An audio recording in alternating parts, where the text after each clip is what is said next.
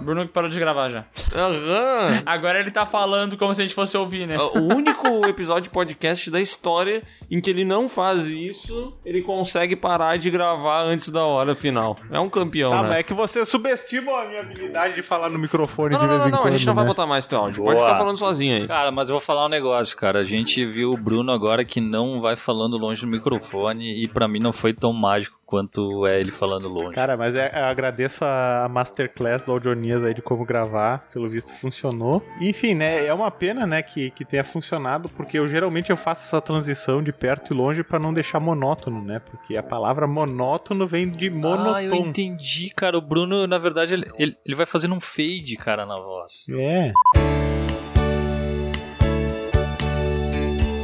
Olá pessoas, sejam bem-vindos ao PeeWeeCast, o podcast do canal Piuí. Hoje é o famoso podcast 4 em 1 by Telecine aqui do canal Piuí. E pra isso eu trouxe o meu preferido entre os quatro, Bruno Valentini. Puta merda, cara. Eu fiquei emocionado agora. O meu favorito é o Miguel. Obrigado. Legal. Show de bola, hein? Eu prefiro tanto quando tu faz uma intro. É que ele tava sem ideias, né? Ele aproveitou, entrou na tua onda. Entrei na onda do Miguel. Por outro lado, tem um cara que tá sempre preparado pra fazer uma entrada triunfal, que é o nosso querido Maurício Sescon, né? Vamos lá então, hein? Um, dois, três e. Mas olha. Olá, pessoas! Aqui quem fala eu sei. Olá,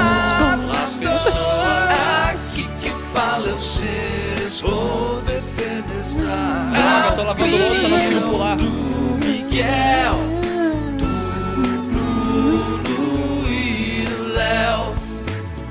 Certo que hoje à noite eu vou ouvir esse som aí. E quero aquele clipe lá que eles estão tudo de roupa branca. É lindo aqui, ó.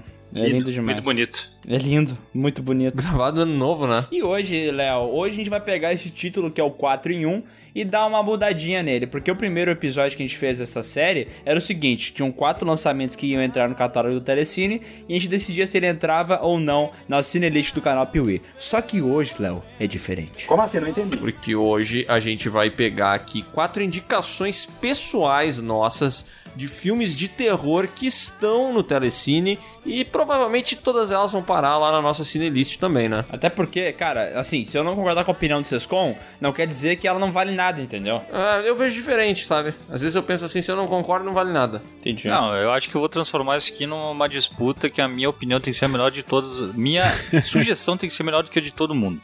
Boa. Opa! Aí Vamos sim, fazer uma, hein? uma disputa pra ver quem tem a melhor opinião? Vamos. Mata-mata de melhores opiniões. Uh, fechou. Boa. X é melhor que hambúrguer, essa é a minha opinião. Errou. Nossa, Nossa, concordei muito. erradíssimo. Errou rude, hein? Errou. Meu Deus Errou. do céu. Tu vê, né, que só quem entende de comida concordou comigo. Exatamente. Sim, mas vocês ficaram sabendo que a Paola Carosella saiu do Masterchef?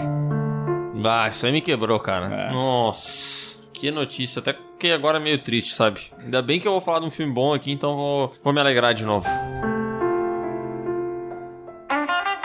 Só um minutinho antes de a gente começar, porque hoje nós vamos falar aqui sobre quatro filmes e se você quer assistir qualquer um deles totalmente de graça, é só você acessar o link que está na descrição desse podcast e criar a sua conta lá no Telecine. Você vai ter 60 dias de graça para assistir esses e mais de outros 2 mil filmes. É de graça, é sem compromisso, então não bobeia, acessa o link e corre pro Telecine. Bom,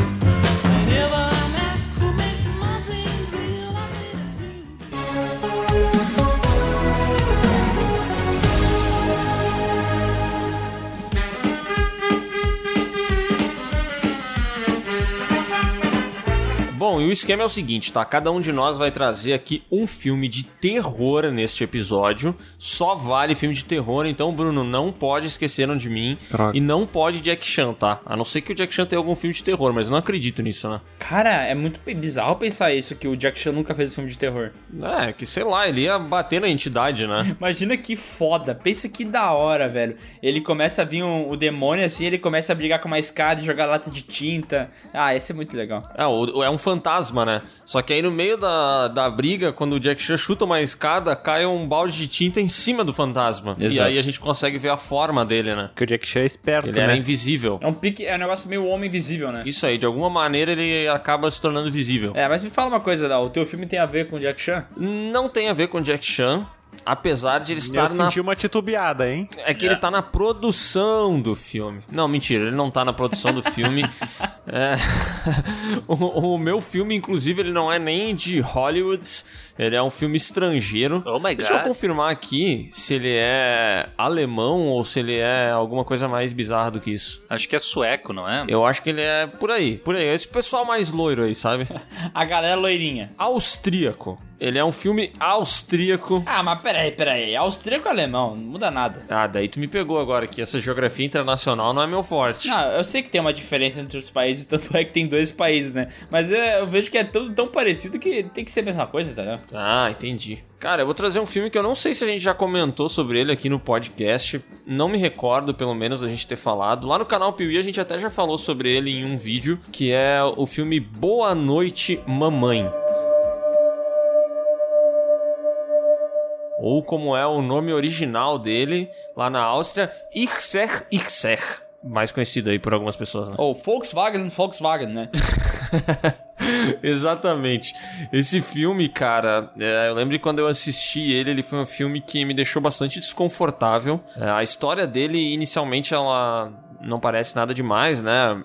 É, uma mãe sofre um acidente, ela fica afastada de, de casa alguns dias pra pra fazer uma cirurgia plástica e tal. E aí, quando ela volta pra casa, ela tá com a cabeça toda enfaixada. É, o rosto dela a gente não consegue enxergar, fica só os olhos dela, o nariz e os lábios ficam à mostra, né? O resto tá tudo enfaixado, assim. E aí começa um lance muito bizarro, porque essa mulher ela tem dois filhos. São dois filhos gêmeos, se eu não me engano. Nossa, que bizarro. É, e o que? Ela tem dois filhos? É um idiota. é, e eles são iguais. Ô, louco. Eles são iguais. O quê? Não acredito. Não pode ser. É verdade, cara. Sabe que esse filme ele foi pior pra mim, Léo, porque aqui perto da minha casa tinham gêmeos que eram loirinhos e muito parecidos com esses aí. Ih, ali é uma colonização alemã também, hein? Cara, eu ia falar, na cidade do Miguel, todas as pessoas são iguais a esses dois garotos do filme, velho. Exatamente. Todos os jovens são assim. Então, tu imagina que esses gêmeos são iguais aos iguais? Caralho. Tá, cortou aqui, meu. É, é- eu fiz uma piada muito engraçada, vocês podem rir. Ah, não pode ser. ah, ele é bom demais. Ele é muito bom. Miguel. É, cara. Cara, esse cara é fera, mano. Esse cara é fera, é foda demais, né? Esse cara é faca na bota.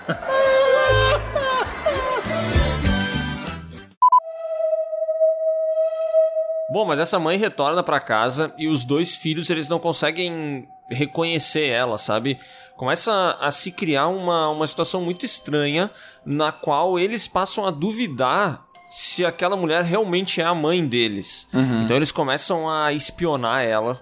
Ela tá fazendo as coisas nos quartos e tal, eles vão até lá, começam a, a espiar ela, e conforme ela vai tirando algumas, algumas partezinhas dos curativos, eles também começam a, a ficar atrás dela e tal. E, e para começo de história, assim, a, a, o jeito que esse filme conta a história é bem diferente do que a gente tá acostumado com os filmes de Hollywood. Assim, ele, é- ele tem uma. Ele é muito mais cadenciado, ele vai mais no ritmo dele, não tem jumpscare o tempo todo.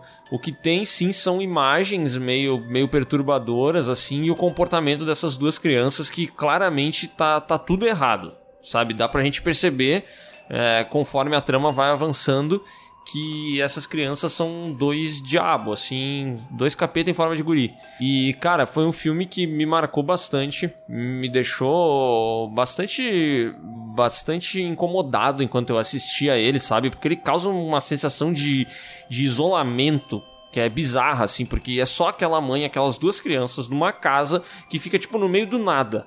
E a gente vê as coisas acontecendo ali dentro e aos poucos a gente percebe que, cara, essa mulher ela tá muito indefesa ali, sabe? E, puta, eu acho um puta filmão. Não sei se mais alguém aqui já assistiu, mas eu gostei demais de Boa Noite, Mamãe. Eu já assisti e eu ia falar que esse filme tem uma, uma característica muito foda, que é assim, ele tem dois, dois, dois pontos de vista, né? Tem as crianças ali, que elas são inocentes, né? Elas não, não sabem muito bem o que é certo e errado, não sabem é, quais são os limites que elas não podem ultrapassar e tal. Então elas brincam, né? Então eles começam a ver a mãe deles ali e tal, ela tá enfaixada, e de fato eles não sabem se aquilo ali é a mãe deles. Tipo, é um medo que a criança poderia ter mesmo, tá ligado? Ela poderia realmente desconfiar, porque são coisas que quando tu é criança e tu não sabe a, a diferença do certo e errado, e tu é meio inocente ainda, é um medo real que tu tem, entendeu? Uhum. Eu lembro que quando eu era criança, é, sempre me foi ensinado que quando o mundo acabasse, né? Porque toda essa, essa visão do cristianismo, que teria um apocalipse e tudo mais, que quando o mundo acabasse ia acontecer, tipo,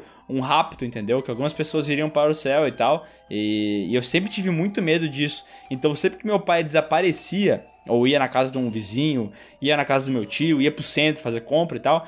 Na minha concepção, como eu não encontrava ele e não sabia onde é que ele tava, ele tinha sido raptado e tinha ido pro céu. E os meninos desobedientes são levados pelo velho do saco. E eu tinha ficado, entendeu? Aham. Essa foi a, a visão que eu criei sobre as paradas para identificar aquilo que eu aprendi, entendeu? Então eu acho massa que o filme explora essa ideia de eles serem inocentes e eles não saber o que, que tá rolando. E tu também meio que não sabe se de fato é a mãe deles ou não, entendeu? É. Ela fica falando que é a mãe dele e tal. Aham. Tipo, ela dá várias provas de que realmente é a mãe deles, só que tu não sabe, então tem esses dois pontos de vista, sabe? Uhum. E tem um lance de estranheza na relação, né? Porque a mãe deles, ela dá atenção pra uma das crianças. A outra, ela ignora completamente. E ela é até meio rude às vezes, sabe? Então isso vai alimentando essa desconfiança das crianças. Cara, uma coisa que eu acho bem legal desse filme é os gurizinhos. Ele, tem várias, vários terrores sugestionados, ele não é aquela coisa descarada. Tipo aquela hora que eles estão olhando a mãe, que ela tá toda enfaixada através de um espelho. Aham. Sabe, ela fica meio deformada, assim. E os gurizinhos também usando umas máscaras bizarríssimas.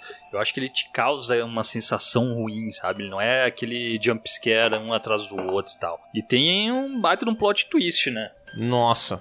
O final desse filme aqui é. Ele é bem pesado, né, cara? É um negócio. Ah, eu acho que a gente não dá spoiler aí, essa. Esse podcast eu acho que não vai ter spoiler, muito porque a gente quer que ele indicasse os filmes pras pessoas mesmo, né? Sim, acho que a gente não, não, não precisa falar do, do final do filme, nada além de que, cara, é um baita final. E eu gosto que é a coragem que o filme tem, tá ligado? Porque, cara, se fosse um filme de Hollywood e tal, poderia acontecer o que aconteceu nesse aí. Mas eu acho que não com a mesma crueza que rola, sabe? Aham. Acho que por ser um cinema alemão, que na verdade é austríaco, né? Mas por ser diferente da dessa bolha de filmes americanos e tal, os caras ousam mais, entendeu? Eles fazem umas paradas mais violentas, mais viscerais. Eu vi isso também naquele filme Raw, já viram Raw, do filme francês? Uhum. Que é bem essa pegada, tá ligado? Tipo, eles focam bastante na violência, eles mostram situações muito constrangedoras e o cara fica frito o tempo inteiro, tá ligado? Tu já viu esse filme, Bruno? O, o que o Léo indicou ou o Hal? O Boa Noite Mamãe. Não, não vi, mas ouvindo vocês falar eu fiquei curioso. Eu me deu aquele mix de querer assistir o filme, mas depois de assistir o filme me senti mal por ter assistido, sabe? Porque ele pareceu. Ele dá uma afliçãozinha. Eu lembro que eu assisti esse filme e, velho, explodiu minha cabeça, tá ligado? Porque era uma parada que eu realmente não esperava, um plot twist muito louco. E assim, tem que alertar as pessoas, né? Que esse aqui não é um filme pra qualquer um, né? Se a galera tá acostumada a assistir Invocação do Mal e tal, é, esses terror mais, mais padrão, que tem toda uma estrutura de roteiro mais dinâmica, que é o filme acontece de uma forma mais rápida e tal, tem bastante susto, é, não é isso que acontece nesse filme, né, Léo? Não, não, esse filme aqui ele é bem mais. Que nem eu comentei, né? Ele tem um ritmo mais cadenciado, ele não tá recheado de jump scare, e o final dele pode ser bem chocante pra quem não tá acostumado, né? Pra quem tá mais nessa vibe aí do fantasma aparecendo, andando de skate e tal, esse aqui, que nem o Miguel comentou no início, o final dele, cara, ele é bem chocante, assim, porque ele te mostra o que tá acontecendo e as coisas que acontecem, elas, elas são Cara, elas são bem perturbadoras, assim, umas paradas meio doentias, sabe? Que deixa a gente, tipo assim, caraca, o que, que é isso, tá ligado? Uhum. Fora que ele cria uma tensão que é bem legal, assim, se tu consegue se envolver com o filme, ele vai criando uma tensão que é muito interessante, sabe? Tá, uma pergunta, se for spoiler, me avisem, tá? Mas tem alguma coisa a ver com o sobrenatural, as coisas que acontecem, ou é muito mais um terror psicológico de cotidiano? assim? Não, é muito mais um terror psicológico mesmo, cara. Acho que não é um, um spoiler isso, mas é uma parada mais pé no chão. E talvez até por isso ela seja um pouco mais. Ela incomode mais, sabe? Sim. Porque não é algum fantasma, assim, é uma parada real. Sim, até porque a gente deve ter discutido isso em outros podcasts, uh, aquele do que a gente fala sobre nossos medos e, e coisas que dão medo. Cara, eu, eu, tenho mais medo do que existe do que do que não existe, sabe? Tipo, eu acho que esse terror psicológico, ainda mais quando tu, tu começa a desconfiar da tua mãe, pelo que eu entendi do plot do filme, sabe? É um bagulho que te deixa muito angustiado, né? Eu quero só falar uma coisa para quem é mamãe e tá ouvindo esse podcast de noite, tá? Cara, vai tomar no c... essa piada aqui não. Boa noite, mamãe. Não façam cirurgia e se enfaixem. quero só falar uma coisa para quem é mamãe tem filhos gêmeos aí. Cuidado, hein? Cuidado que esse botox aí pode sair muito caro. Ih, mas deixa eu fazer uma pergunta aí, Bruno. O que que tu acha que não existe? O que que não existe? Ah. Então, Maurício, o que não existe é aquilo que tu não pode ver com os olhos, entendeu? Então, por exemplo, se tu enxerga um ET, ele existe, mas se tu não enxerga, ele não existe. Então tu não precisa ter medo do que não existe, entendeu? E se não enxerga o ar, quer dizer que ele não existe? Não, mas tu pode sentir o ar. Porque eu lembro que eu tinha uma professora de português, que ela era da fronteira, o nome dela era Eli. Eli. E ela dizia que não era errado tu dizer deixa eu ver e pegar as coisas com a mão, porque pra pessoa que é cega, o tato é a visão. Caralho! O miserável é um gênio! Então, se tu não vê um ET, mas tu sente um ET, então ele pode existir. Ah, cara. o mesmo vale para o ar. E quando entendeu? eu vejo e sinto ele, por exemplo, ET Bilu, entendeu? Eu vi ele e eu consigo sentir a presença dele, eu sei que aquilo era real. Mas aí a gente entra no, no campo da matemática, Miguel Fernandes, porque o que, que acontece, né? O, quando tu vê e tu sente, são sensações diferentes. Entendi. Então, esses, esses comportamentos, eles se anulam. Então, isso é Tá, falcatrua. tá bom, tá bom. Obrigado, Bruno. Obrigado pelo, pelo esclarecimento aí.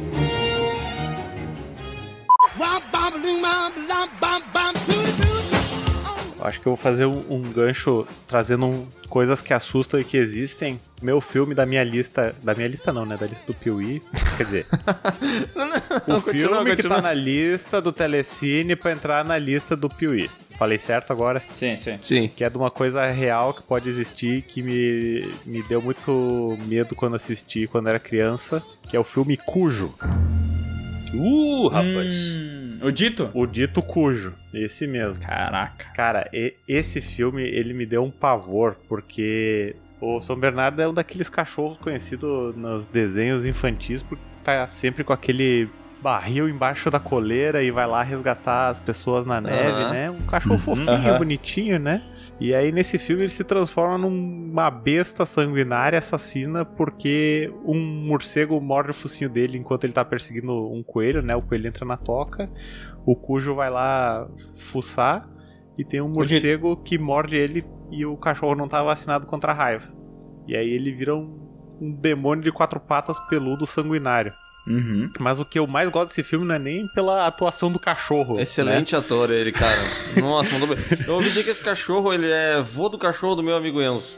Que eles têm uma ligação. Não, eu ouvi dizer que, que é- ele tem vergonha da atuação desse cachorro do Não. meu amigo Enzo. É. Né, Ele é primo do Beethoven. É verdade. Ah, isso deve do ser primeiro. mesmo. Isso deve ser mesmo. Ele não é filho do Tunico Tinoco? Não, isso aí é primo do Ratzenberger. É, mas o que eu, o que eu queria trazer desse filme, que eu acho tenso demais e o que me prende, é da metade em diante pro filme. Eu acho que quando é, é, a, a mãe e a criança ficam presas dentro do carro, né? Porque o que acontece, né? O carro deles vive dando problema e eles foram uma vez consertar numa oficina. O carro da família é um Ford Pinto. Isso, eu não queria É, falar isso. o- Não, não, mas é, é importante dizer porque faz todo sentido o carro ter problema, porque o Ford Pinto, ele era um carro muito problemático, Ah, ele tinha muito problema. Então eles toda hora ele, ele era um carro famoso por estar sempre numa oficina, tá ligado? Então faz todo sentido eles ter esse carro e o carro ter dado problema. Então, o carro, o Ford Pinto ali, ele vivia dando problema, né? Então, eles tinham levado uma vez no mecânico, o cara deu um jeito. E aí, quando a mulher foi dar mais um rolê com, com a criança, o carro deu problema. Ela disse: Ah, vou voltar lá no mecânico. Só quando ela volta lá, o cara tinha, tinha saído, né? Ele, ele tinha uma relação ah, abusiva com a esposa dele. Daí, a esposa dele resolveu passar uns dias na irmã e ele aproveitou pra tirar umas férias assim e deixou o cachorro lá sozinho. Só que daí o cachorro tava endemoniado. E aí ele começou a, a encurralar a criança e a mulher dentro do, do Ford Pinto. E é e é aí que eu, que eu curto o filme, sabe? Eu acho muito legal esses filmes que passam quase que só num cenário só. Tipo, Que nem tem aquele filme do Hitchcock, o, como é que é o nome? O Festim Diabólico, ou até a própria Janela Indiscreta que a gente conversou em alguns podcasts, que tem poucos personagens e um mesmo ambiente e, e te prende da atenção de um jeito assim, porque tu começa a, a viver o drama daquela pessoa, sabe? Aquele enterrado vivo com, com o Deadpool lá, como é que é o nome dele? O Ryan, não sei o que é. Ryan Reynolds, né? Também que ele passa o filme inteiro num só lugar. Cara, eu acho isso muito tenso e, e parece que me prende muito mais a história, sabe? Uhum. E além disso, né, que, que o Cujo ele tem uma característica muito parecida com Esqueceram de Mim, né? Que é a pessoa pensar em armadilhas para poder vencer do grande vilão do filme. Aham. Cara, eu acho esse filme muito foda e, que nem tu falou, ele vende a ideia do cachorro que era pra ser muito da hora ser um monstro, né? E tipo, eu lembro que o, o próprio filme faz isso, né? Porque no início ele começa com uma musiquinha bem bonitinha, bem fofinha, e daí tem é, pequenos grilinhos, ele corre, tem borboletas, é um tipo um quintal feliz, né? E depois que ele encontra o coelho e começa a correr atrás, a trilha começa a mudar e tal, e daí tem um momento que o morcego morde ele, e daí dá a transformação completa, tá ligado? Isso. Eu acho isso muito foda, essa transição, sabe? Acho legal dessa transição é que o cachorro vai ficando assustador, cheio de baba e começa a ficar com cara de louco assim, mas ao mesmo tempo eles não passam do limite, né? Ele fica no, no limite do que é crível pra gente, assim. Do que parece que, sei lá, sem ter conhecimento de raiva, eu olho e penso, pô, pode ser isso aí que acontece, entendeu? Aham. Eu acho que ele chega, ele fica num, num limiar legal de realidade, assim. É, e eu acho foda porque, tipo, como tu falou, é, não tenta fazer grandes coisas. Então a menina se defendendo, tipo, era como um ser humano se defenderia de um cachorro daquele tamanho, entendeu? Então ela não vai pegar e começar a lutar com um bicho, dar uma de Laurie Strode lá no último Halloween, tá ligado? Uhum. Que começa a brigar com aquele bichão como se fosse muito fácil. Não, ela realmente passa dificuldade. E todas as cenas são muito tensas. É, o cachorro é um problema. Uhum. Mas aí outras coisas começam a virar um problema também. Por exemplo, ela não tem água pra tomar, Sim, entendeu? é. E tá muito quente, ela começa a delirar, tá ligado? Ela começa a lembrar da vida dela, começa. Tipo, eu sei que no livro explora isso muito melhor, né? Mas o filme dá, tipo, uma vez num. Tipo, mas é, uma pincelada nesse conceito, tá ligado? Do quanto aquele local que ela tá preso, presa, né? Fica deixando a maluca, né? É, porque ela, eles ficam acho que uns 3, 4 dias, né, presos dentro do carro, assim. E aí tem toda essa questão, né, que o carro fica exposto ao sol, daí eles começam a ter calor, ela começa a alucinar, o filho dela começa a ter sede, é uma criança, né. Aí ela fica naquele impasse de, de como que ela vai, vai cuidar dela e cuidar de outra, outra pessoa, né.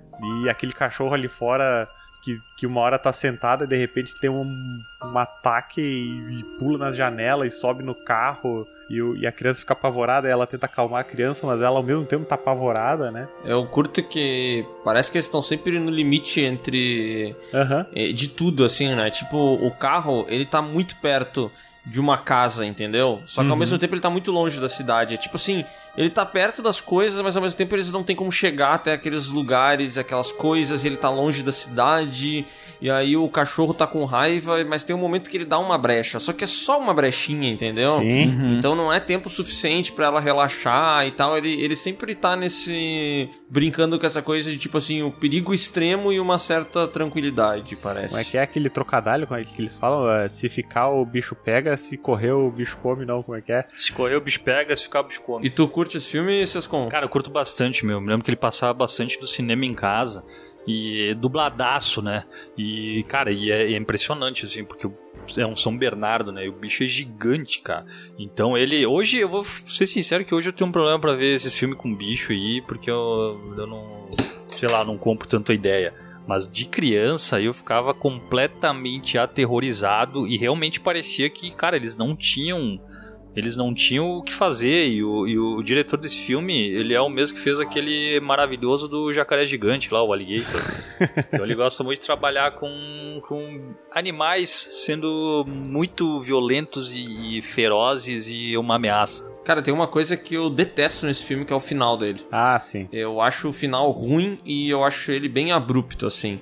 É uma coisa que me incomoda nesse filme. Também me incomoda, mas eu, eu acho que é muito por, sei lá, ser uma resolução até que simples, né? Não sei se é, se é a mesma percepção que tu tem, Léo. Mas que tu, tu pensa assim, tipo, porra, ela poderia ter feito isso lá no, no início que, que ela tava com mais vigor pra poder fazer isso. Eu acho uma resolução bem simples e aí falando, né, cinematograficamente analisando, eu gostaria que o filme tivesse mais um minutinho depois. Porque eu acho que ele termina meio abrupto assim, ô oh, fim, subiu os créditos e tchau. E eu acho que cabia. Vou pra casa. É, eu acho, eu acho que cabia um pouquinho mais ali, sabe? Mas aí também eu não sei até que ponto é culpa do filme, porque o Stephen King tem essa fama de, de escrever finais que não costumam agradar as pessoas. E eu não sei como é que é o final desse livro, porque eu nunca li ele. Então eu não sei até que ponto a culpa é do filme, se isso já surgiu do livro e tal, sabe? Sim, é, eu também não li o livro para poder fazer esse comparativo, mas eu concordo contigo assim que o final ele é meio abrupto e tá, acabou? É isso? É, mas o, o que eu. Já acabou a Jéssica. Acabou a Jéssica. É. é, o que eu curto do filme é essa, essa construção da, da tensão, né? Porque também tem muitas situações em que, que aparece alguém que tu pensa, putz, agora alguém vai conseguir salvar eles. E vai lá o cachorro maluco e, e dá um jeito de, de continuar com essa. Com esse cerco ao redor do, do Ford Pinto, né? Ah, mas esse filme aí me fez muito mal quando eu era criança, porque eu fiquei apavorado com todos os cachorros, sabe? E, e, tinha um cachorro do leiteiro, que aqui, aqui na minha casa é bem interior, né? Então a gente nem comprava leite no mercado, a gente comprava de um cara que, que era. É, que tinha... Comprava do cachorro. não, não. Que ele produzia o leite lá e ele trazia pra gente, né? Mas às vezes eu tinha que ir lá buscar. Ele morava num puta de um aras, assim, uma fazenda gigante, sabe? E tinha que entrar lá, pegar as garrafas de leite e vazar. Só que ele tinha uns puta cachorro muito louco, sabe? Aqueles cachorros que parece que eles latem tanto que se eles se soltarem, eles vão te matar, tá ligado? Uhum. Então, nossa, eu lembrava da cena do filme do, do São Bernardo assassino, eu lembrava desses cachorros, e daí minha mãe falava assim: ah, hoje o leiteiro não vai poder passar, vai ter que ir lá buscar. Deu, ah, não, pelo amor de Deus, não faz isso comigo. Era assustador. Isso me lembra que eu tinha um amigo uma vez que eu ia na casa dele e ele tinha um pastor alemão. E toda vez que eu entrava eu tinha medo do pastor alemão. E ele dizia: Não, ele é super mansinho, pode entrar, vem, vem. Uhum. Só que, cara, quando tu tem medo, sério, se tá chegando uma pessoa na tua casa e ela tem medo do cachorro, na moral, segura ele, deixa a pessoa passar e depois tu, tu solta, sabe?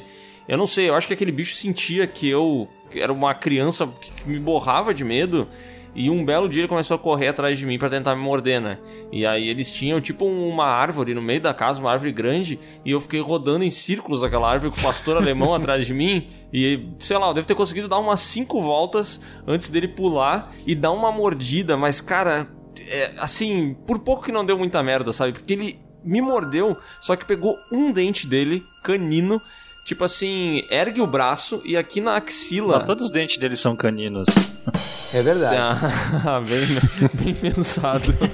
tipo, aqui no sovaco pegou um dente dele na pelezinha, sabe? Bem no cantinho, que foi só o suficiente para ele rasgar a minha pele ali, tipo, da dorsal ali perto do sovaco, sabe? Com um dentinho dele e eu chorar até morrer como se ele tivesse me matado, mas foi mais por causa do susto, né? Ah, mas e o dono dele? Tá, daí veio toda a família do meu amigo, segurou o cachorro e tal, mas aí depois disso eu não vou mentir que quando eu ia lá, ou eles trancavam ou eu não entrava. E daí ficou. Ah, mas também, vai tomar no cu dono desse cachorro, né, cara? Daí virou uma, uma relação insustentável, sabe? Porque eu não queria mais ir lá. Ah, mas eu achei muita sacanagem o dono desse cachorro ter feito isso aí, cara. Sério mesmo. Não, mas é que, cara, é foda isso. Eu tinha um amigo do meu irmão que ele morava numa casa que tinha cerca muito baixinha, uma cerca, sei lá, uns um metro, sei lá, nem isso. E ele tinha uns cachorros absurdamente grandes. Só que quando eu ia lá, cara, eu era criança. E eu ia, era um amigo do meu irmão, ele era um pouquinho mais velho e tal.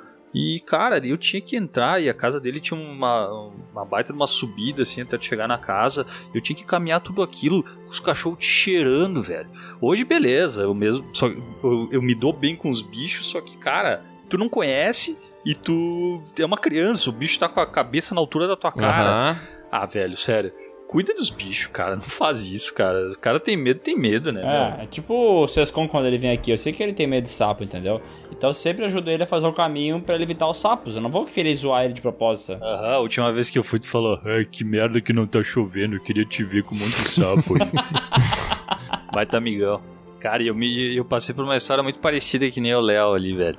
Uh, eu fui na casa do pai de um amigo meu, ou quer dizer, de um amigo do meu pai. E ele tinha um pastor alemão e eu era criança e o pastor alemão começou a me perseguir. Tipo, e eu fui caminhando, né? E ele veio caminhando. Eu comecei a correr e ele começou a correr. a gente começou a correr ao redor de um carro e a família toda, ah, olha só, olha que engraçado com ele. E eu apavorado, cara, até que eu pulei no colo de alguém, nem sei quem era. Cara, é pavoroso, né, essa relação com bichos. Que nem o o Léo com a sua raposa, né? Ah, é foda, cara. Eu tenho um negócio que, assim, nos filmes, que nem vocês disse, é uma parada que eu não compro tanto, sabe? Mas na vida real, cara, nossa, eu já tomei sustos assim épicos vendo cobra, vendo aranha, vendo. Eu me assusto pra caralho quando eu tô tipo assim, nossa, quando eu tô andando no mato e aparece uma cobra, velho. É um lance assim que eu quase congelo, tá ligado? Eu fico pensando, Cara, caralho. tu costuma andar no mato? Como quando É. acontece sempre? Cara, já aconteceu umas algumas vezes comigo, assim. O meu tio tinha uma chácara lá na, na grandiosa Osório, ali perto do nosso litoral gaúcho, né? E era tipo no meio do mato, tinha uma cachoeira no meio da chácara, entendeu? Era mata, mata fechada. E aí andando lá era super comum, tinha, tinha várias bananeiras, sabe? E perto das bananeiras era super comum. Eu não sei se tem algum lance com cobra e bananeira, mas eu sei que tinha muita cobra lá perto das bananeiras. Era uma área que eu evitava andar, inclusive. Uma estranha relação entre cobras e bananeiras. E cara, eu não sei Tudo- se vocês já tentaram tudo com bater. objeto fálico, eu não sei né? se vocês já tentaram bater numa cobra, velho. Mas é uma situação deplorável. É uma situação deplorável. Cara, uma vez lá e, e, tipo, a única coisa que eu tinha perto era uma. Sabe quando tu faz aquelas. Tu pega uns pedaços, tipo, sei lá, eu não sei se é bambu, se é vara, sei lá eu o que que é, pra tu poder tirar as frutas das árvores altas. Sim. Eu tinha uma parada daquelas. E era muito grande. Então, tipo, não é um negócio que tu consegue manusear, sabe? Uma parada que tem 3 metros. E aí tinha uma cobra no chão. E eu tava tentando bater na cobra com aquela parada. E era ridículo, né? Porque eu Tu tava corria. uns 10 metros da cobra. É, tipo assim, não fazia sentido, entendeu? E, bah, foi uma situação deplorável também. E depois disso eu sempre evitei ir lá naquela região da chácara. Cara, meu- meus avós, eu já contei, né? Eles moravam no interior. Agora virou um podcast de da histórias com cachorro, né? Ou bichos. Com animais. Momento conversas aleatórias do Piuí. E aí, no forro da casa, teve uma vez que teve uma infestação de morcego. Nossa. Ih, rapaz. E aí meu avô tava apavorado pra saber como é que ele tirava aquele monte de morcego, né? A primeira ideia foi pegar um cachorrinho que ele tinha e largar lá dentro pra ele correr atrás dos morcegos. Nossa. Caralho, velho. Pobre cachorro. Ai, que maldade, cara. Isso não se faz. Mas daí ele viu que o cachorro tinha medo de morcego e não deu certo. Mas aí ele assistiu o Cujo e falou: não, melhor não. Aí a ideia do meu avô foi a seguinte: pegar o aspirador de pó, ficar na, na bituca ali da, da entrada do forro e ficar sugando os morcegos. Nossa. Funcionou. Nossa. Nossa, mas que, que aspirador de pó é esse que suga tão longe Cara, assim, velho? esse é o pai do teu pai, né? Que tu tá falando. Não, não, esse foi o pai da minha mãe. Meu Deus. Ô, louco. Por essa eu não esperava. É, eu lembro uma vez que eu, que eu morava numa, num apartamento em Porto Alegre e tinha morcegos que entravam assim. Era meio que um prédio muito próximo do outro. E aí tinha morcegos que entravam entre os dois prédios, sabe? E nessa época eu fazia aquelas arminhas que é um cano, um balão na ponta e jogava alguma coisa em alguém, entendeu? E aí eu lembro que os morcegos iam lá e eu tentava matar eles jogando pedra neles, sabe? E aí um dia eu acertei num morceguinho pequenininho e ele caiu, só que ele caiu na calha do vizinho de baixo. E entupiu a calha do vizinho. e aí eles entraram no nosso apartamento pra poder subir na janela, pra desentupir a calha no dia seguinte e tal. E na hora eu, nem imaginei o que, que podia ser, sabe? Mas quando eu vi o cara tirando um morceguinho de dentro do cano, eu falei, ai caralho. E deveria as costas sair lá de perto pra não, não, não ser suspeito de nada, sabe? Cara, aí me lembra uma outra história envolvendo um animal que, tipo, onde, onde meus pais moram antigamente era um lugar mais. é, menos urbano, digamos assim. Tinha estrada de chão. É mais ou menos que nem onde o, o Miguel mora Aham. hoje, que tem mato pra caralho, estrada de chão e tudo mais. Cara, uma vez. E sempre aparecia umas raposas. E meus, meus pais, né, são chucro, né? São aquele pessoal dito colono. Eles sempre lidaram muito bem com isso. Pareceu uma raposa, vamos matar. e aí, cara, apareceu uma raposa um dia e o bicho saiu correndo e se enfiou dentro de um cano. E aí veio um vizinho nosso com um espeto de churrasco, velho. E vrau! Enfiou no bicho, cara. E tirou ele espetadinho assim. E ele morreu? Morreu, morreu. O vizinho não, mas a raposa sim. Não, óbvio, né? Não, não, não é óbvio não, cara. Quando se trata de raposa, nada é óbvio. Eu conheço esses bichos. Cara, eu me lembro que eu fiquei muito chocado e eu me lembro que eu já Eu já fiquei com pena do bicho nessa época. Cara, eu, uns 6, 7 eu, anos. não, eu não resolvo as coisas assim, mano. Eu não consigo matar os bichos, tá ligado? Ah, Sei lá, eu vejo Não uma, dá, né, uma cara? aranha Não assim, dá. eu nem curto matar, mano. Eu pego a aranha e jogo fora. Tipo, eu não entendo. ah, Por exemplo, o, Ce- o Sescon não gosta de sapo. O Sescon não vai meter uma enxada em cima do sapo, tá ligado? Nunca. Não tá certo fazer isso. Deixa o bichinho viver, porra. Vocês matam baratas? Não, barata, aranha, mosquito, tudo isso eu mato. É, mosquito eu... Ah, então é, pra não dizer que eu não mato nenhum bicho, mosquito eu mato. Barata aqui em casa Bara- não tem mesmo muito. Nunca vi, eu acho. E aranha? Aranha não, aranha eu deixei embora. A aranha também deixa, porque come os mosquitos, daí é um trabalho a menos. Mas então, como a gente tá falando de, de vida rural e tudo mais, eu vou trazer o- a minha indicação que tem lá no catálogo do Telecine, que é A Cor que Caiu do Espaço. Hum, esse é polêmico, hein, Sescon? É, então, meu, ele é um filme. Eu acho que ele é bem, bem nichado, tá? Eu acho que é uma, uma galera bem específica que vai curtir. Mas ele tem, tem uma pegada, eu acho que ele começa muito bem, depois ele dá uma decaída, mas ele fica mediano, assim, não é, não é horroroso. E, cara, ele é uma fazenda que daí passa cai um meteoro, e aí esse meteoro ele começa a meio que expandir pelo solo aos poucos, né? Tipo um, um bagulho ali, um líquido, um negócio Um lico. que começa um, um lico começa a expandir e ele tem uma coloração bem rosa assim e ele vai expandindo em toda a fazenda. Ele tem, ele é baseado num conto do Lovecraft e ele tem muito essa pegada de do- dos contos dele, até essa, essa pegada meio Stephen King. Tem até uma história do, do Creep Show que é meio parecida e tal, de um meteoro que, que cai numa fazenda, que, que até é o Stephen King que, que atua nesse filme, né, nesse conto aí. Mas aí tem o Nicolas Cage. Cara, é legal, ele tem várias referências ao mundo do Lovecraft. E eu não quero falar muito e tal, mas ele vai transformando as pessoas também. É uma parada meio. que vai deixando o cara meio loucão e, e mudanças físicas também. Ele tem. ah, até se, se baseia também em, em histórias do Lovecraft, então tem uma pegada meio aquele From Beyond, sabe? Isso, esse filme tem alguma coisa a ver com aquele Mandy? Porque eu lembro que em 2018 saiu um filme do Nicolas Cage chamado Mandy e tal, que era meio também meio loucão, assim, cheio das, color, das coloração muito doida, com um estilo de gravação completamente diferente, fotografia bizarra, sabe? Meio psicodélico. E eu sempre queria essa relação entre esses dois filmes. Tem alguma coisa a ver ou nada a ver? Não, não, não tem nada a ver. Embora os dois tenham esse- essa parada meio coloridona e tal, não, não tem nada a ver um com o outro. E além de ter o Nicolas Cage também, né? Esse é mais uma parada. Vocês lembram aquele filme do Netflix, Aniquilação? Ah, sim, lembro, lembro. É uma pegada meio assim, cara. Uma, um negócio que vai meio que expandindo e transformando a natureza ali ao redor e tudo mais, transformando os bichos. É legal, cara. É interessante a ideia. Eu, me chamou bastante atenção porque, assim, é, é, recentemente eu ganhei um livro do, do HP Lovecraft. Eu já tinha lido um antes e comecei a ler mais um, né? Que é o Chamado de Cthulhu e tal. E ele, ele tem uma literatura muito louca, né? Porque é muito baseado nessa questão do de uma coisa que tu não consegue compreender, né? É algo de outro mundo que tem uma cor que eu nunca vi, que faz um som que eu não consigo reproduzir, entendeu? Que é algo tão desconhecido que é até difícil de catalogar, entendeu? Eu acho esse conceito muito foda, sabe? Do medo do desconhecido. Então esse filme me chamou a atenção, mas eu também vi muita gente falando que ele é lento, lento, lento, lento demais. Cara, ele, ele é. Pra, pra mim, ele parece um filme de, de terror dos anos 80. É, eu ia te sabe? dizer Ele entrega isso. isso. exatamente isso. E pelo que tu contou ali do roteiro, parece um pouco daquele The Blob, né? Aham, isso aí, isso aí, tem essa pegada mesmo. Eu já li bastante coisa do, do Lovecraft e a maioria das coisas que eu li é sempre alguém que passou por uma situação bizarra e tá contando essa história, sabe? É uma pessoa que sobreviveu, mas viu coisas bizarríssimas. É, o Lovecraft tem esse horror cósmico aí, né, que o Miguel falou, que é sempre muito difícil de, de descrever. E dizem que esse é um dos principais motivos pra ele não ter, por exemplo, um sucesso nem próximo do que tem o Stephen King com adaptações, né? Que o pessoal sempre diz, pô, é muito difícil trazer trazer a essência das histórias pros filmes, né?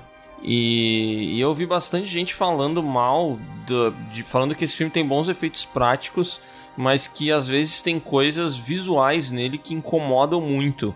Tu sentiu isso em algum momento? Cara, sinceramente não lembro de nada assim que me incomodasse de efeitos assim. Eu me lembro de muita coisa, muito efeito prático mesmo, mas legal, bem feitinho e tal. Tem, é que eu não quero Eu não quero dar spoiler, mas tem um personagem que começa a se deformar. Vocês já assistiram um, uma, um conto adaptado de Stephen King que se chama A Balsa? Sim. Tem uma. Eles ficam meio que presos numa, numa balsa, numa. Eu não sei se é balsa o nome daquilo. Ah, enfim, eles ficam no meio de um laguinho lá, tipo em cima de um negócio flutuando e começa e vem uma bolha de sujeira, gosma e tal, e meio que encurrala eles. Uhum. Tem uma pegada nisso, sabe? Uma de bolha preta, né? e, e deformando, derretendo a pessoa. Tem uma parada meio nesse sentido. Ah, esse esse que tu falou, a balsa, que tem esse, esse curtinho e tal, a parada é muito melhor lá no A Bolha Assassina, né? Porque também tem um conceito parecido, né? Sim. Que tem essa bolha que vai engolindo a pessoa e vai deformando ela junto, né? É, nesse que tu falou da balsa, vou te mandar a foto aí do efeito. Ele é meio porquinho, assim, sabe? Mas ô Sescon, esse filme aí, ele chega com essas deformações, essa parada mais body horror aí, ele chega a ficar meio meio gore assim? Sim. Cara, eu tô realmente interessado em ver esse filme aí, velho. Cara, eu acho que vale, de verdade. Eu, eu não gosto da atuação do Nicolas Cage, eu acho que ele é. Ele é o Nicolas Cage sempre, sabe? Ele não te convence e tal. Tem, eles tentam. Por isso que ele me lembra muito um filme de terror dos anos 80. Mas aquele filme meio genérico, assim. Porque ele, ele tenta trazer um drama familiar, um negócio assim, mas, velho. Não, não interessa nada pra história e ela continua da mesma maneira. Sabe o que, que é- me chama a atenção no Nicolas Cage? É que na minha memória ele é muito melhor do que na vida real. Todas as vezes que eu lembro do Nicolas Cage, eu penso assim, bah, mas o Nicolas Cage é um cara da hora, sabe? Aham. Não sei, tem alguma coisa nele que eu simpatizo. Aí eu começo a assistir um filme com o Nicolas Cage e falo assim, bah, mas o Nicolas Cage é ruim, né, cara? Puta, ele tá igual no outro filme, que tá igual no outro, e no outro, e no outro. Uhum. E, e não é, não sei, ele não, ele é isso que o Sescon falou, assim. Na minha cabeça ele é muito bom, mas quando eu começo a assistir um filme com ele, às vezes eu penso, bah, que fraquinho. Eu vou dizer que a impressão que eu tenho dele é que realmente, cara, realmente o Nicolas Cage, ele é um cara que é melhor em fazer papel ruim do que fazer papel bom, tá ligado? ele é bom naquele bagulho que tu fala assim, nossa, isso aqui é tão ruim que fica bom, tá ligado? Aquelas atuações exageradíssimas no filme é outra face dele, tá ligado? Porque quando ele não pode é, despirocar e fica loucão da cabeça, quando ele tem que fazer uma parada dramática, é, mais contida e tal, até parece que ele não consegue entregar, É, Ele sabe? ficou marcadão por aqueles filmes de ação anos 90 que na minha cabeça eu acho que são muito bons, mas eu tenho certeza que se eu assistir eu vou achar uma merda, tipo A Rocha, Conner, Conner. é, esses filmes aí. E aí ele tem aquela atuação muito da Mukirana do Cidade dos Anjos, né? É, então, aí que pra mim ele era pra ser mais dramático, tá ligado? Mas ele, ele é o cara que ele só é dramático pra em determinado momento poder explodir, tá ligado? Meio Gary Oldman, sabe? Tipo, só que Gary Oldman é muito bom. É, ele tá ali de boinha e tal, e quando ele pode dar o grito, aí que ele fica feliz, sabe? Uhum. Ah, tu fez uma comparação agora que deixou o Nicolas Cage maus lençóis, né, cara? Porra, o Gary Oldman é maravilhoso, velho. Não, o Gary Oldman é excelente. Inclusive, É vi o- foda, ele é foda. Eu vi o Make, filme recente dele aí. Cara, ele manda bem, tá ligado? Ele não descontrola em nenhum momento, ele tá de boa tal, fazendo um cara meio sacana, meio inteligente assim. E, cara, tudo que ele faz é bom, tá ligado? O Gary Oldman é tão talentoso, esse cara é, sabe, ele é muito foda. E esse tempo eu tava vendo Drácula, que é o filme lá do, do De Bram Stoker. é, do Francis Ford Coppola, né? E, cara, impressionante, porque é o completamente diferente. Nesse filme ele despiroca o tempo inteiro, tá ligado? Aham. E é tão bom quanto. Oi, é, já era pra esse podcast ter terminado, mas eu voltei aqui pra falar que nós amamos muito todos vocês e tem um link na descrição que dá 60 dias de graça pra você testar o Telecine. Não perca tempo, acesse agora mesmo, crie sua conta e aproveite. E vai nessa lista do Piuí, hein? Tá muito top.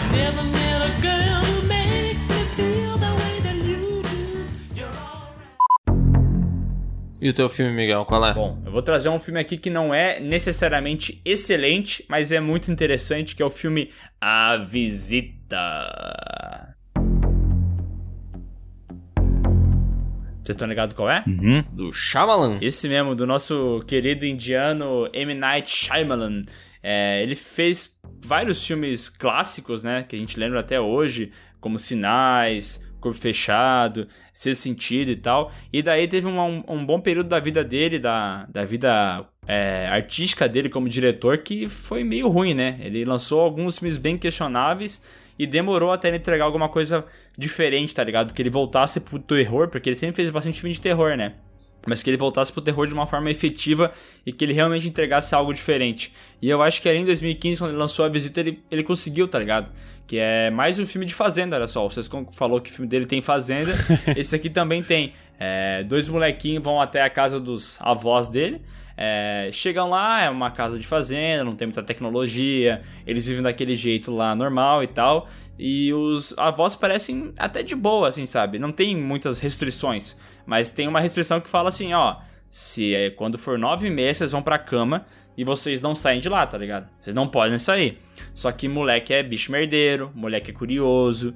Em determinado momento eles falam assim: quer saber, ó, essa rotina aqui regradinha eu vou desconsiderar. E daí eles vão dar uma checada pra ver o que acontece. E velho, tem velho pelado. Ih, rapaz. Deus me defenderai. Ah, Eita. aí é pesado, né? É pesado, tem velho pelado, tem situação bizarra. E, cara, realmente tem umas coisas muito tensas. E como esse filme aqui é feito no estilo found footage, tá ligado? É, os sustos, eles acontecem de maneiras diferentes do que o, o Shyamalan já fez, tá ligado?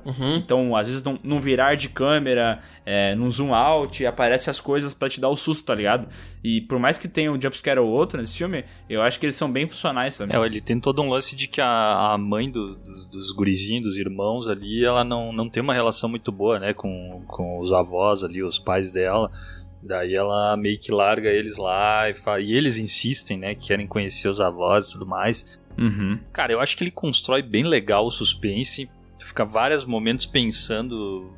Cara, ele te intriga, sabe? Tu fica pensando, tentando descobrir o que que é. Tem umas coisas meio nojentas, inclusive. Aham. E, cara, eu, eu acho que o final ele entrega, assim. Não, não é um filme maravilhoso, mas ele. Cara, tem um, é um baita no suspense. Eu, cara, eu não sou nem um pouco fã desses filmes found footage, sabe? Eu não curto mesmo. Eu acho que o filme found footage que eu realmente gosto é o Hack lá, o, o filme é, espanhol original. Mas depois dele, assim, eu acho um gênero muito maçante, assim, tudo igual as paradas. Ah, talvez o Creep também é um filme que entrega. Mas tirando esses dois aí, é difícil fazer uma coisa legal é, nesse tipo de filme, tá ligado? E eu acho que aqui ele consegue fazer, tá ligado? Por mais que seja meio repetitivo esse negócio da, da câmera ficar balançando o tempo inteiro na hora que os personagens correm e tal. Mas como eles estão catalogando a ida deles até a casa dos avós, esse negócio da câmera faz sentido, tá ligado? É bem inserido na história e tal. E eu acho que, que tem boas cenas ali. Como eu falei, tem velhos pelados, né? E quando eles descobrem os velhos pelados, cara, é um bagulho assim que me deixou bem assustado, tá ligado? Eu não esperava. Porque além de ser terror, esse filme tem uma comédia junto, tá ligado? Uma comédia assim de, de cenas bizarras. Que às vezes não funciona essa comédia, tá? Mas quando ela entra bem ali, fica até legal mesmo. Mas eu não sei se vocês lembram desse filme também. Já viu, Léo? Cara, eu nunca assisti esse filme, velho. E é, me chama atenção até porque, tipo assim, o, o Shyamalan é um cara que... Puta, já assisti vários filmes dele que eu não gosto, mas ele sabe construir suspense muito bem, cara. Puta, tem poucos diretores que conseguem criar um mistério que nem ele, sabe? Porque o cara fica se perguntando o que, que tá acontecendo, cara. É que nem naquele filme lá, A Vila, é a tradução Aham. que, tipo assim, cara, tu fica muito curioso pra saber o que que tá pegando ali, sabe? E depois, pra mim, ele é muito infeliz na, na conclusão, mas ainda assim é um filme que eu acho legal e tal. Só que esse aí eu nunca, eu nunca assisti. Eu lembro que esse filme foi bem o que tu disse, assim, foi uma época que ele tava voltando. Ele tinha participado, eu acho que como roteirista, do, daquele filme do, do. que se passa num elevador. O nome do filme em inglês é só Devil. Sim. Ah, sim, aham. É, é uma galera presa num elevador e tem uma pessoa que tá possuída lá dentro. E esse filme acho que é de 2010 ou 11. Aí quando esse filme lançou, foi logo depois de Avatar, o último mestre do ar, o pessoal disse assim, pô, não é um filme tão bom, mas cara, o Shyamalan tu vê que ele ainda tem tem o que entregar, sabe? E aí depois veio Depois da Terra e, nossa, soterrou esse homem lá no chão. e aí quando surgiu esse, esse filme que tu tá comentando, A Visita, foi tipo assim um sopro de, de esperança, né? E aí logo na sequência ele lançou o Fragmentado e tal. Mas é um filme que eu nunca assisti e que, e que me deixa curioso porque eu acho que tem diretores que vale a pena a gente assistir as coisas deles, a filmografia inteira, por mais que não seja um filme muito elogiado e tal, porque são são caras que têm uma, uma visão diferenciada, têm uma personalidade impressa nos trabalhos, sabe? Aham. E o Shyamalan, pelo menos quando o assunto é suspense, ele consegue fazer essa parada, meu. Ele é muito foda. Cara, o Shyamalan, ele vive de altos e baixos, né? Como é impressionante a carreira desse cara, velho. Por exemplo, teve em vários momentos que ele gastou muito dinheiro fazendo um filme, tá ligado? Por exemplo, aquele... é, Depois da Terra, né? Ele gastou 130 milhões e o filme gerou 240, sabe? Foi um... é, Fez pouco dinheiro para lá pensar. Bobear nem se pagou se tu, é, se tu contar ainda junto é, os custos de... De publicidade do filme e tudo mais, né? Divulgação. Uhum. E daí tu pega esses projetos mais diferentes dele, por exemplo, A Visita, custou 5 milhões e gerou 100 milhões. Fragmentado, custou 9 milhões e gerou 270 milhões, tá ligado? Aham. Ele é muito bom quando, quando ele não tem muito recurso, sabe? Parece que quando ele não tem recurso, ele consegue entregar algo a mais, sabe? Ele consegue botar a criatividade dele acima é, das paradas, sabe? Acima do dinheiro e ele entrega algo diferente, sabe? Mas onde que vocês acham que foi o. Quando ele começou a decair, que fala, ih, rapaz, que deu ruim, hein? Cara, eu acho que a partir do fim dos tempos ali. Acho que o fim dos tempos foi o filme que ele fez assim que a galera. Eu acho que até antes, na verdade, mas o fim dos tempos ele. Eu acho que foi um antes. É, teve Dama aquele da Água. Dama da Água, né? Que era É. muito ruim também. Que na moral teve, eu acho que foi assim, ó. Teve aquele filme da Vila, que foi 2004. Mas já ele- teve uma galera que não curtiu, né? É, teve uma galera que não curtiu. Eu, in- inclusive, não sou muito fã desse filme. Acho que tem vários defeitos. Daí teve a Dama na Água, que daí já foi. A maioria não gostou, tá ligado? Em 2006 ali. Ah, todo mundo falou, bah, o filme é fraquinho e tal. E em 2008 teve Fim dos Tempos, que. Cara, foi inacreditável o quão ruim esse filme foi, tá ligado? E quantas pessoas odiaram esse filme, tá ligado? Ali foi que todo mundo falou assim: não, esse cara já era, entendeu? Acabou a carreira dele. Mas vou falar uma coisa polêmica, eu não acho esse filme tão ruim, cara.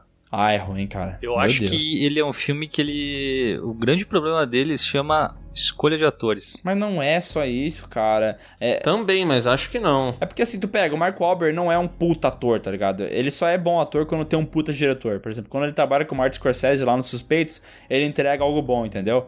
Mas nesse filme aqui tem outros atores é, funcionais. Tem aquela Zoe lá, Zoe do Imagina, Shannon. mas a Zoe também é muito ruim, cara. Não é muito ruim, cara. Ela é ok, entendeu? Aquele outro, o mexicano lá, o John Leguizamo lá. Ele é ok. Ele, ele fez aquela porra do Spawn, que é horroroso. Mas O tem... Luigi. É, o Luigi. Mas, Luigi. Luigi. mas é. tem outras coisas que ele entrega. Eu acho que a direção desse filme é bizarra. Eles, Não, ele- eu acho, eu acho que a ideia é boa do, do fim dos tempos. Cara, imagina, começa todo mundo se matar. Vocês lembram daquela cena dos caras se jogando dos prédios, Foda cara? pra caralho. Aquela Foda. tem uma tem um- um- uma cena que é que vai filmando os pés e aí é uma ar- tipo um policial desce do carro, se dá um tiro, só vê os pés, tu vê a pessoa caindo e a Uhum. arma, aí vem outra pessoa pega a arma e se mata, só vai vendo os pés. Cara, é sensacional, velho. Cara, a cena que o cara se mata com um cortador de grama, eu lembro que eu fiquei assustado por isso aí por muito tempo nessa cena, tá ligado? Uhum. Que ele liga a máquina de cortar grama e ela vai descendo o morrinho, ele se deita e a máquina passa por cima dele, tá ligado? Uhum. Cara, bizarríssimo. Só que ao mesmo tempo ele insere umas paradas de comédia no filme, assim,